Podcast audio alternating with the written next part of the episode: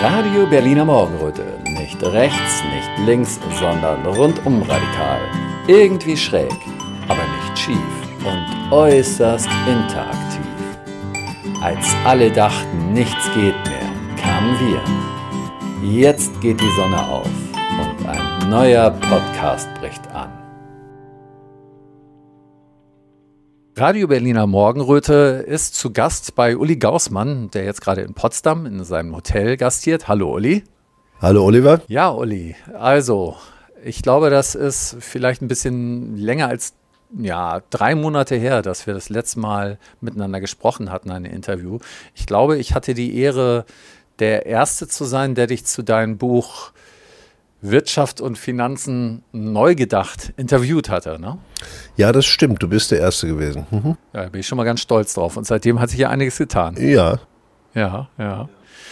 Ähm, ich habe zwischendurch den Kontakt ja zu dir gehalten und du hattest gesagt, du bist bei sehr vielen Vorlesungen gewesen. Erzähl doch mal, was hat sich seitdem getan, so seit unserem ersten Interview? Also einmal ähm, hat sich äh, viel in der Publizität getan. Ich bin darüber nicht so wirklich überrascht, aber erstaunt. Überrascht deshalb nicht, weil ich, naja, als Autor ahnte, dass ich da möglicherweise sehr richtig liege mit dem Thema. Aber damit ist man am Anfang sehr alleine, weil man ja immer als Autor denkt, dass man etwas ganz Besonderes hat, was die Welt unbedingt wissen muss aber der Verleger sieht das nicht so, die Leser sehen das nicht so und so weiter. Also das war so meine stille ähm, Erwartung. Aber die Überraschung war, als ich dann angefangen bin, das weiter zu verbreiten, auch durch Veranstaltungen, Interviews auch vor allen Dingen, war zu meiner großen Überraschung die Nachfrage sehr groß.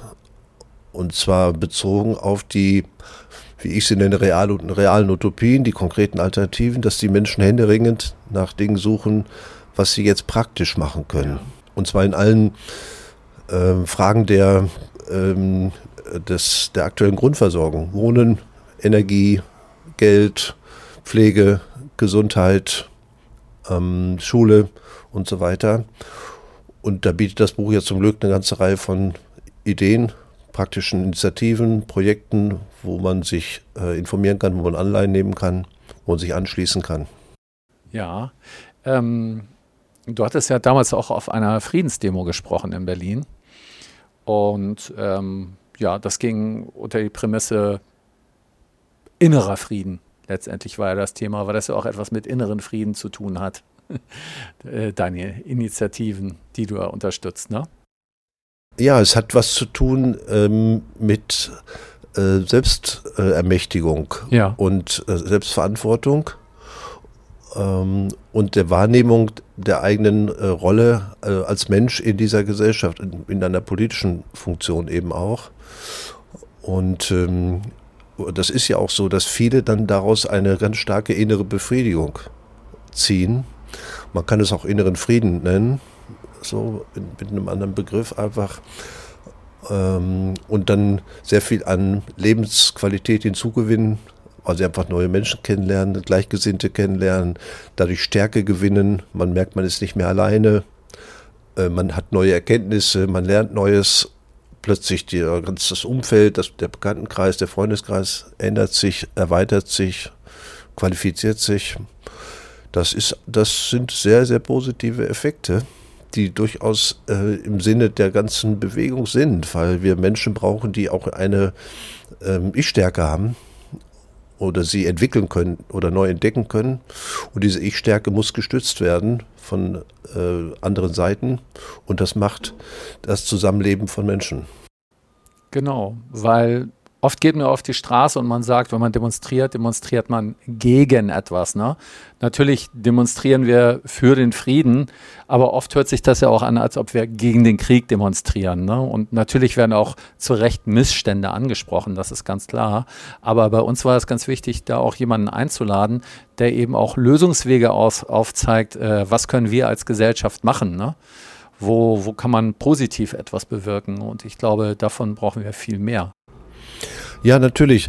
Ähm, es ist natürlich so, dass zunächst mal Opposition, Widerstand, äh, sich wehren, immer mit Wehren gegen etwas anfängt. Mhm, mhm. also gegen die Zumutungen ja. dem man ausgesetzt ist im täglichen Leben. Also wie gesagt, die Zumutungen die sind ganz unmittelbar, die sieht man vor sich, die spürt man. Das ist ähm, offensichtlich, gegen was man sich wehren soll. So wird man ja animiert und angestoßen. Aber dann, was sind die Alternativen? Mhm. Und ähm, häufig fehlt es dann an, an Plänen oder an Perspektiven, weil man so gar nicht geübt ist darin, über seine eigene Zukunft so mhm. nachzudenken und schon gar mit anderen gemeinsam zu planen. Also manchen fällt es ja schon schwer, einen dreiwöchigen Urlaub zu planen. Das ist schon eine echte Herausforderung. Wie, wie schwerer muss es sein, Gesellschaft zu planen? Ja. Und ähm, vor der Aufgabe besteht man, das ist wieder eine kollektive Aufgabe von vielen anderen, die eben eine Gemeinschaftsarbeit sein muss. Es ist eine kollektive Aufgabe, aber trotzdem muss auch jeder sich darüber bewusst sein, dass er selber eine Verantwortung dafür hat. Weil du hast mir auch schon erzählt, dass viele Leute immer fragen, wie geht's weiter, wie sieht's in zwei oder drei oder vier Jahren aus? Und ähm, das sind natürlich Fragen, die kannst du nicht beantworten. Ne? Du kannst nicht in eine Glaskugel reingucken und da die Wahrheit sehen. Und viele Leute hoffen, das sagt ihnen irgendjemand, ähm, das und das musst du machen, dann wird es das und das Ergebnis haben. Ne? Ja, natürlich ähm, man kann wirklich seriöserweise keinen Termin nennen, ja. wann es zu einem bestimmten Umschwung kommt. Mhm. Ähm, was man machen kann aber ist, man kann die Bedingungen beschreiben, unter denen sich Gesellschaft verändert, ökonomisch, politisch, gesellschaftlich auch, weil man Erfahrungen aus der Geschichte auch hat. Mhm. Aber Vorsicht, das lässt sich auch nicht schematisch übertragen, äh, nach dem Motto, wie es in der Französischen Revolution gelaufen ist oder 1848 in Deutschland oder in der Novemberrevolution in Deutschland. So wird es hier auch sein. Das wird es nicht so sein, weil die konkreten gesellschaftlichen Umstände der Zeiten zu den Zeiten anders waren als heute. Man kann aber die allgemeinen äh, Rahmenbedingungen beschreiben. Zum Beispiel, um ein Beispiel zu nennen, gehört zwingend dazu eine weitgehende Delegitimierung des Staates. Das heißt massiver Vertrauensverlust in Parlamente, in Parteien, in Behörden, in ähm, Gerichte und so weiter. Und zwar in der massenhaften Wahrnehmung der Bevölkerung. Delegitimierung. Ja, ja. Ähm, das führt in aller Regel zu Staatskrisen. Ich glaube, wir sind auf dem besten Wege dahin. Und das ist auch wieder mit offenem Ausgang verbunden, weil man nicht weiß, wie diese Krisen gelöst werden. Natürlich, die bieten sich ja an, ähm, dann totalitäre Strukturen zu entwickeln, um das in den Griff zu kriegen. Ne?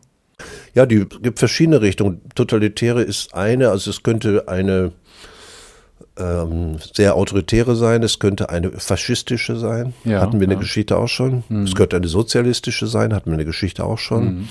Das ist offen. Und es hängt unter anderem äh, auch von geopolitischen Rahmenbedingungen ab.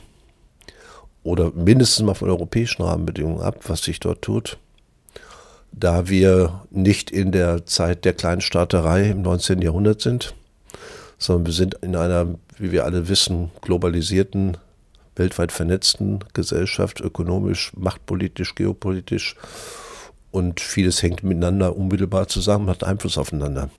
Kommen wir doch mal zurück zu den Erfahrungen, die du gemacht hast. Ähm, du hast jetzt, weißt du ungefähr, wie viele Vorlesungen du gehalten hast zu deinem Buch? Äh, Buchvorstellungen sind es im Moment ein halbes Dutzend, mhm. es sind aber noch mehr als doppelt so viele vor mir. Mhm. Und ähm, die Erfahrung aus diesen äh, bisher stattgefunden ist auf jeden Fall so, dass es ein großes Interesse an diesen konkreten praktischen Beispielen gibt.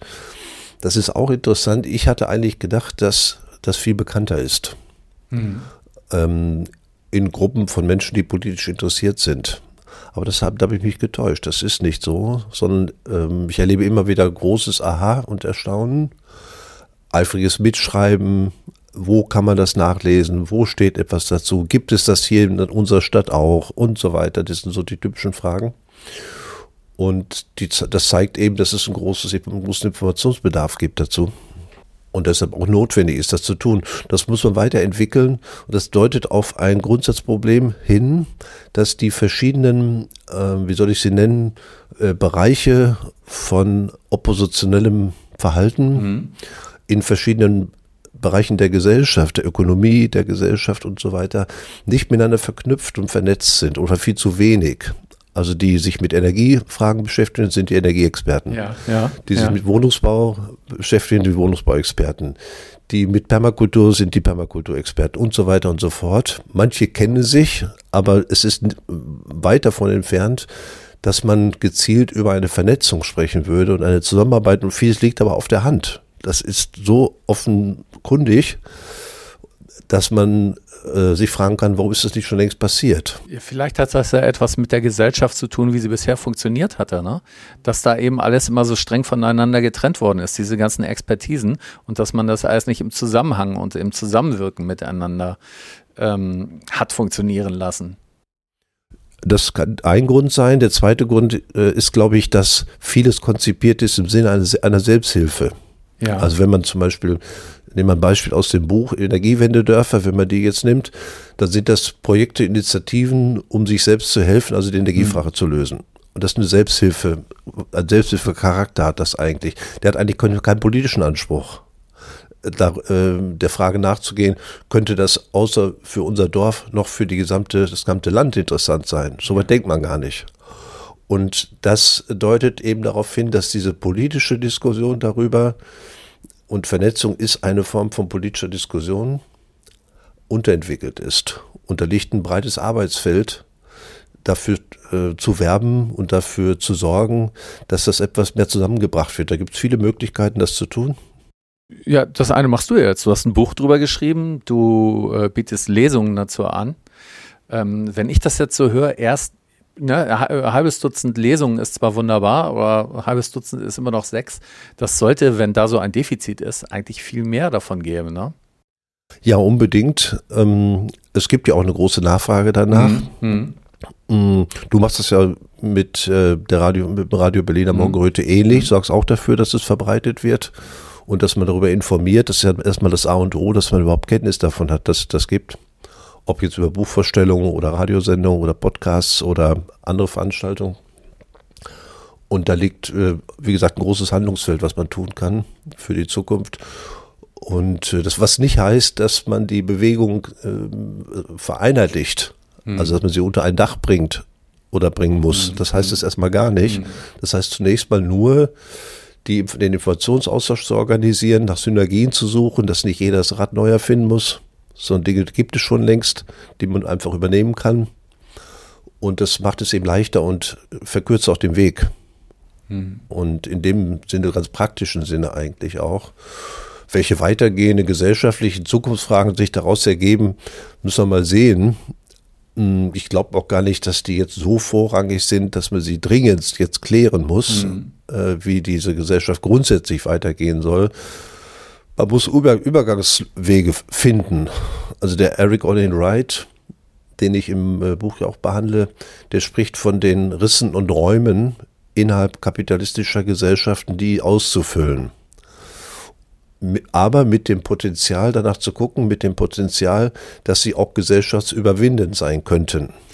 Ich erinnere mich da vage dran, hatte der nicht aber auch schon was davon gesagt, dass es jetzt nicht gleich dahin streben soll, das kapitalistische System zu beenden, sondern sogar erstmal mit dem zusammenzuarbeiten, weil sobald man das kapitalistische System gefährden würde, also sobald diese Strukturen das Potenzial hätten, äh, die Strukturen zu gefährden, die kapitalistischen, dann würden sie von den vernichtet werden. Ja, die Eliten würden sich sofort dagegen wehren und sie zerschlagen. Wer? Die Eliten würden Ach, die sich Eliten. so. Ich hatte jetzt die Linken verstanden. Nein, nein, Entschuldigung. Nein, die Eliten würden sich äh, natürlich und tun sie auch sofort ja. dagegen wehren ja. und versuchen, das zu behindern, zu unter, äh, unterminieren, zu ähm, desorientieren, auch zu, auch zu zerschlagen, zu verbieten und so. Also man kann es jetzt äh, ambivalent durchaus sehen und sagen, naja, wenn, wenn sich in solchen Nischen was etabliert, äh, ist es sogar ganz gern gesehen. Es füllt ja eine Lücke. Ja, ja. Also wer in um das Beispiel nochmal zu nehmen, wer ein Energiewendedorf aufbaut, ja. der fällt uns nicht auf den Wecker mit den ewigen Diskussionen wegen der hohen Energiepreise. Ja, die ja. sind beruhigt ja, ja. und sind auch für den Staat völlig ungefährlich, weil sie viel zu klein sind und viel zu unbedeutend sind, mhm. dann sind. So könnte man es auch lesen. Ähm, dass es ganz gern gesehen ist. Oder wenn man solidarische Landwirtschaft betreibt, dann sorgen die Leute halt für sich selber mhm. und ähm, beschweren sich nicht über die hohen Lebensmittelpreise. Genau, ja. So, das, so könnte man es ja auch lesen. Mhm. mhm. Ähm, und das ist ein, ähm, ist ein Thema, was man in der Bewegung besprechen muss. Ich glaube, dass viele es gar nicht darauf anlegen, irgendwie gesellschaftsüberwindend oder so sein zu wollen. Sie wollen ein gutes Leben jetzt, hier und heute. Und was in 20, 30, 50 Jahren ist, ist dann in 20, 30, 50 Jahren erst, aber nicht heute. Mhm. Und ähm, ist so gar nicht aktuell und so gar nicht drängend.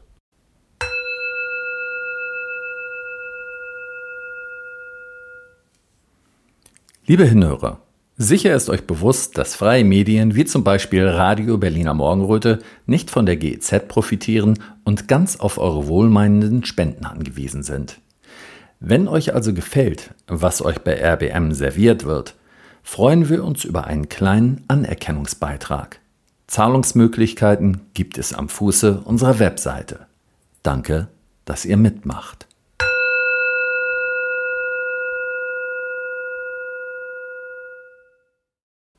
Im Grunde ist das eine Art Zukunftsarbeit, was wir ja machen, ne? weil all das zielt ja nicht darauf ab, in drei, vier Jahren äh, großartige Ergebnisse zu erzielen.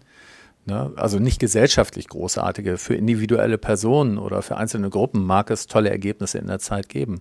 Aber das ist tatsächlich Zukunftsarbeit, was wir auch machen für unsere Nachkommen, weil die Hoffnung oder die Möglichkeit ist ja zumindest da, ähm, dass das denn immer mehr werden, sich immer mehr Menschen davon angezogen fühlen und äh, die Mentalität der Menschen sich einfach immer weg vom Kapitalismus hin zum Miteinander entwickelt. Ja, ob das weg vom Kapitalismus ist, ist dann noch die Frage. Mhm. Also man könnte auch sagen, diese ähm, Aktivitäten sind der 598. Versuch der Einhegung des Kapitalismus. Aha. Erfolglose Versuch. Die gibt es ja. ja. ganz häufig, also ja. Reformstrategien Reformstrategien im weitesten Sinne sind und bleiben Reformstrategien ja. und keine revolutionären Strategien. Ja, ja. Auch wenn sie noch so umfangreich und so weitgehend sind. Das, da gibt es in der Geschichte der Bundesrepublik reichlich Beispiele, äh, die dann am Ende ganz woanders rausgekommen sind, als da, wo sie ursprünglich hin wollten. Das ist das eine und das andere ist, mh, hm, ja, ich weiß gar nicht, ob es im Moment äh, wirklich notwendig ist, über äh, eine andere Gesellschaft jetzt, hier und heute zu sprechen. Man muss über die Grundlagen sprechen, die diese Gesellschaft ausmachen und zu der machen, äh, die sie ist. Das muss man schon. Ich meine zum Beispiel, man muss äh, sicherlich mal sprechen über Eigentums- und Verfügungsmacht mhm. in der Gesellschaft. Das ist eine zentrale Frage. Mhm. Die Eigentumsfrage ist eine zentrale Frage. Die mhm. finden wir bei den Genossenschaften übrigens wieder. Da äh, findet man sie wie unter einem Brennglas, denn da wird die Eigentumsfrage geklärt. Auch in den Beispielen, die im Buch sind, sind die Eigentumsfragen anders gelöst.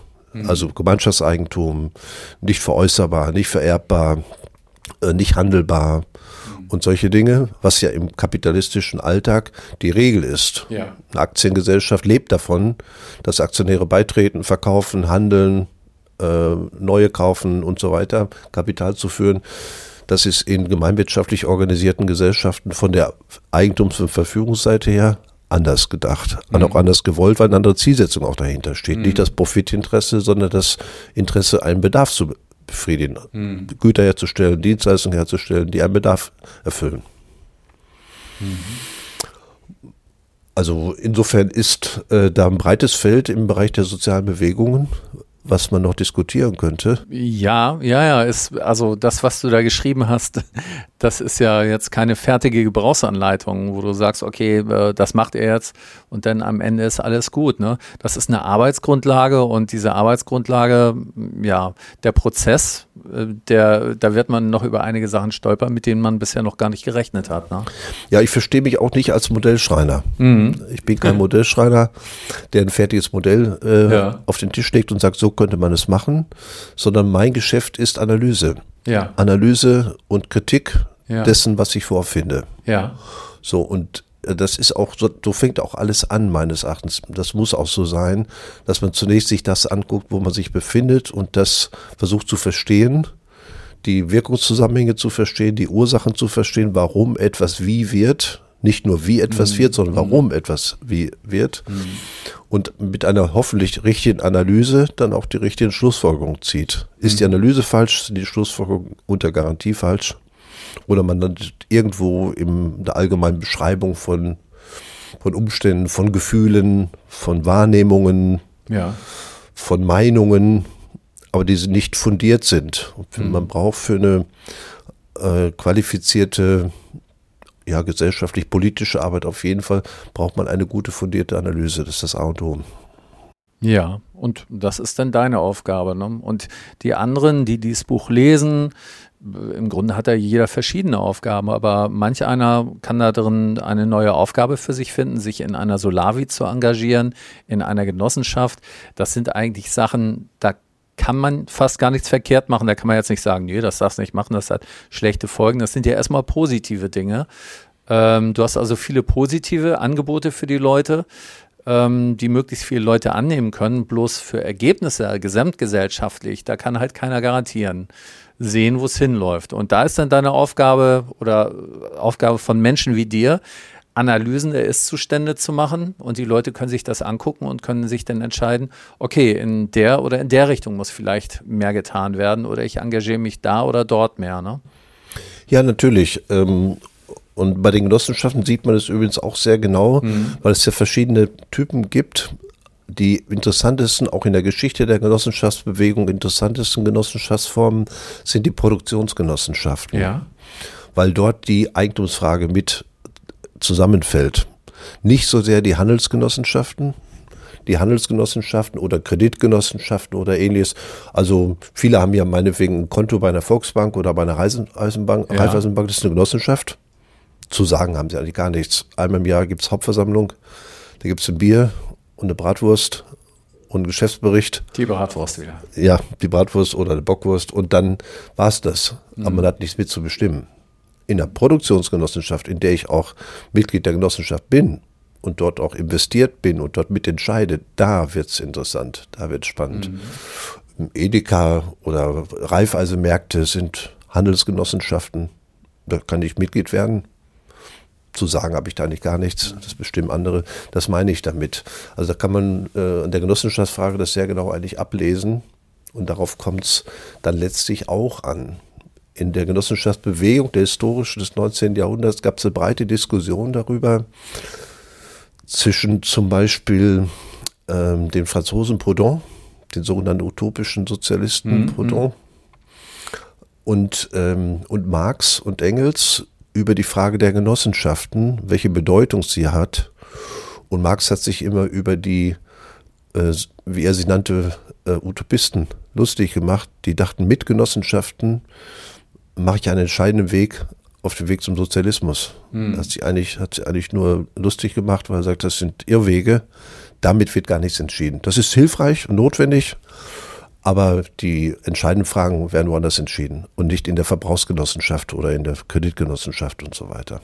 Ist erstmal ein hartes Urteil, muss man sagen, weil viele Menschen ja auch zum Beispiel, äh, wie jetzt gerade bei menschlich Werte schaffen, ähm, beziehungsweise der, die Genossenschaft heißt ja menschlich wirtschaften, ähm, dass sie da auch viele Hoffnungen reinlegen, dass sie da ihr Leben sehr stark mit verändern können.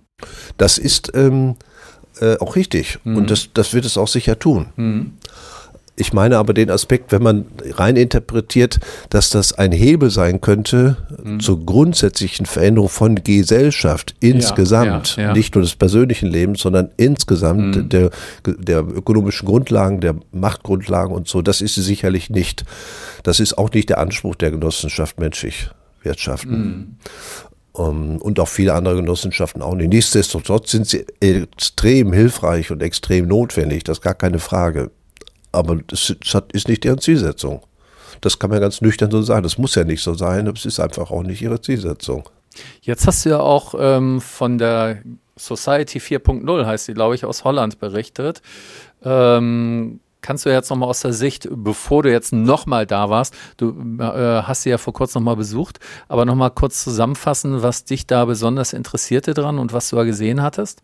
Ja, die Society 4.0 äh, finde ich faszinierend äh, durch den Umstand, dass sie in einem Land, in den Niederlande, eine informationstechnologische Basis gebildet hat, mhm. auf der sie zusammen funktioniert. Also sie haben ja damals ähm, äh, Geld gesammelt, haben Server gekauft, haben eine Blockchain-Technologie eingesetzt, haben eine Handelsplattform organisiert und inzwischen komplettiert, ich glaube, im Moment über zehn verschiedene gesellschaftliche Bereiche, mhm. also Energie, Wasser, Schule, hm, Transport, Geld und so weiter. Als ich da war vor ein paar Wochen und mit Bob de Witt gesprochen habe, saß er uns gegenüber und plötzlich fasste er in die Hosentasche und zog dann vier verschiedene Papierwährungen aus der mhm. Tasche, die in Holland parallel zum Euro eingesetzt werden, neben, der, neben den Kryptowährungen, den elektronischen Währungen. Und die aktuelle Entwicklung ist ja so, dass die Holländer über die Grenzen hinaus wachsen. Ganz aktuell in Deutschland zum Beispiel. Es gibt auch eine, eine Verantwortliche, die das übernommen hat für Deutschland, Österreich und die Schweiz und jetzt anfängt mit Seminarveranstaltungen, wenn es gewünscht ist, wenn es Interessenten gibt. Ich weiß von einer in, in Münster, ich glaube in Köln auch oder Essen. Es gibt jetzt aktuell eine deutschsprachige Internetseite. Ja, ähm, für die, die sich noch gar nicht damit beschäftigt haben, ähm, was bedeutet das jetzt? Also okay, äh, die haben da vier Währungen, die haben da äh, sozusagen eine Handelsplattform entwickelt innerhalb von Holland. Ähm, das heißt, dass die untereinander mit ihrer eigenen Währung da handeln ja. können ja. und selber ähm, die Regeln machen, unabhängig von dem, was außerhalb auf dem europäischen Markt passiert. Mhm. Ja, das äh, also äh, das passiert auf dieser Handelsplattform, dass sie sich teilweise auch gegenseitig versorgen und unterstützen, mhm. sozusagen. Und ähm, da haben die jetzt offensichtlich in den Niederlanden die Kapazitäten aus, ausgeschöpft, könnte man meinen, weil aus es muss ja irgendwelche Gründe geben, dass sie jetzt noch weitergehen nach Deutschland weil es einfach ähm, das Interesse gibt. Ja. Also die Anfragen gibt. Ja. Das geht noch nicht mal von den Holländern selber aus, sondern von den anderen. Ähm, nach dem Motto, was, was, machen wir hier bei uns? Können wir da was übernehmen? Können wir das ähm, nachmachen? Können wir das unter unseren Bedingungen äh, anwenden? Ähm, das ist eigentlich das Motiv dahinter. Die ähm, äh, Holländer sind da gar nicht. Die Holländer sind, ähm, die arbeiten so, dass sie nach dem Prinzip der Schwarmintelligenz arbeiten. Wie eine Graswurzelbewegung eigentlich von unten.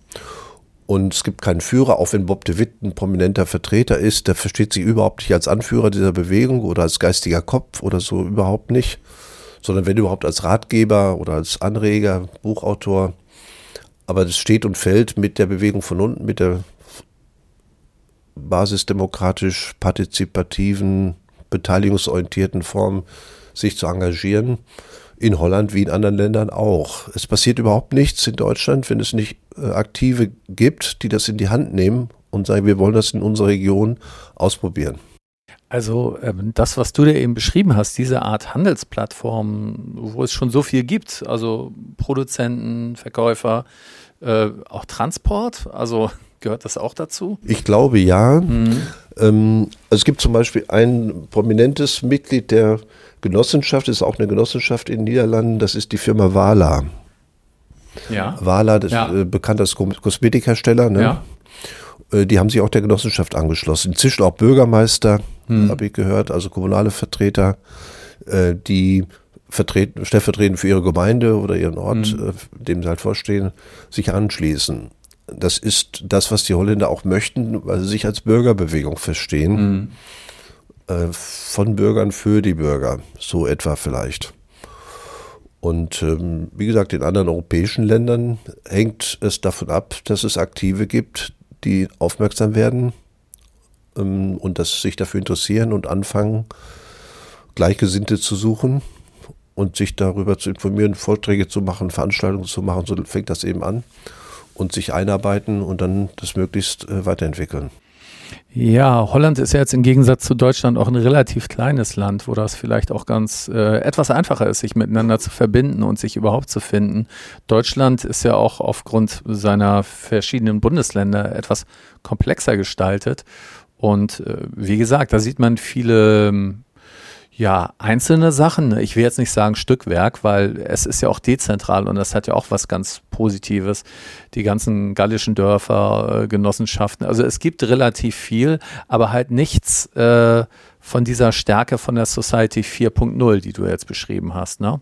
Ja, das ist ja in Holland äh, einem konkreten Umstand geschuldet, nämlich mhm. dem Angriff auf die Bauern in Holland. Und Holland hat äh, auch im Unterschied zu Deutschland hat Holland eine überwiegende Agrarstruktur, ist ein Agrarland, auch ein Agrarexportland. Also denke an die holländischen Gurken, die berühmten und die holländischen Tomaten und so weiter.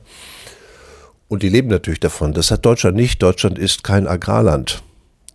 In der Mehrheit Deutschland ist ein Industrieland oder ja. war es auf jeden Fall. Ja. Und das unterscheidet die Holländer von den Deutschen natürlich. Und es liegt ja nahe, wenn das angegriffen wird, diese ähm, wirtschaftliche Grundlage für einen Großteil der Bevölkerung, dass das natürlich andere Reaktionen nach sich zieht, als wenn das in Deutschland der Fall wäre, weil es einfach herrschend ist, beherrschend ist. Ja, ja, vielleicht zum Teil sind die Deutschen auch ein bisschen geduldiger, so mit dem, was, was sie sich so alles gefallen lassen. Ne? Das gehört ja auch dazu. Ne? Mag sein, ja, ja sicher. Ähm, wie sind denn so deine Pläne jetzt für die nächsten Monate? Also ähm, wirst du jetzt noch weiter an den Lesungen arbeiten und äh, weiter daran arbeiten, dass sich dieses Wissen verbreiten wird? Ja, auf jeden Fall. Also ich habe eine ganze Reihe von Anfragen für Buchvorstellungen, Vorträge, Teilnahme an Symposien, Konferenzen in den nächsten Wochen. Bin da gut mit versorgt. Die Veranstaltungen werden alle veröffentlicht. Man kann daran teilnehmen, wenn man will. Auf der Seite des Massel Verlages gibt es eine aktualisierte Veranstaltungsübersicht, wo ich mich jeweils aufhalte. Und wie man sich, wie man dahin findet, wie man sich anmelden kann und so weiter. Das mache ich weiter. Ich fange an zu schreiben. Also ich werde in einzelnen Zeitschriften fange ich an, ähm, Rubriken zu äh, füllen rund um das Thema reale Utopien und das bis etwas publizistisch auszubauen. Naja, und es ist noch weiteres ist denkbar, dass, äh, dass man einzelne Themen rausgreift, Schwerpunktthemen rausgreift mhm. und sie nochmal vertieft mhm. oder auch eine weitere Publikation macht im Laufe der nächsten Zeit. Das liegt irgendwie in der Luft, aber Eile mit Weile, eins nach dem anderen. Ja. Und ähm, was ich ja auch weiß, da dasselbe auch für mich gilt, du arbeitest ja auch sehr eng mit der Genossenschaft Menschliche Wirtschaften zusammen, ne? Ja, das tue ich ja. Mhm. mhm. Und das wird auch in Zukunft so sein, nehme ich mal an. Hab, habt ihr denn schon gemeinsam auch Lesungen organisiert oder hattest du die bisher unabhängig, äh, äh, ähm, unabhängig davon organisiert? Das war bisher unabhängig. Wir werden aber eine Reihe, die haben wir schon verabredet, im mhm. Mai machen. Mhm. Ähm, die beginnt in Kloster Zinner Ende Mai und äh, wird dann in Norddeutschland stattfinden, also in Stralsund, in Rostock, in Lübeck. Ich glaube, die drei sind es, die drei Städte ähm, maßgeblich organisiert von der Genossenschaft menschliche Wirtschaft nehmen. Das ist doch nochmal gut zu wissen zum Schluss jetzt. Dann bedanke ich mich nochmal herzlich für diesen Zwischenstand und ich freue mich dann darauf, dich in ein paar Monaten wieder zu sprechen und zu sehen, was sich dann noch weiterentwickelt hat. Ja, herzlichen Dank, immer wieder gerne.